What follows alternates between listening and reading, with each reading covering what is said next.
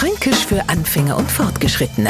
Heute Die Bemberler und die besten und zuverlässigsten Bemberler Produzenten heißen Hobbel, Nigel, Nienchen oder Klopfer. Äh, jeder, der es so an Hausgenossen hat, der was, wie das bei denen läuft, ständig sind's am Futtern und ständig am naja, Bemberler machen halt. Mit der so Hasenbemberler können wir leben. Ist ja schließlich auch natürlich und natürlich machen wir die auch wieder weg.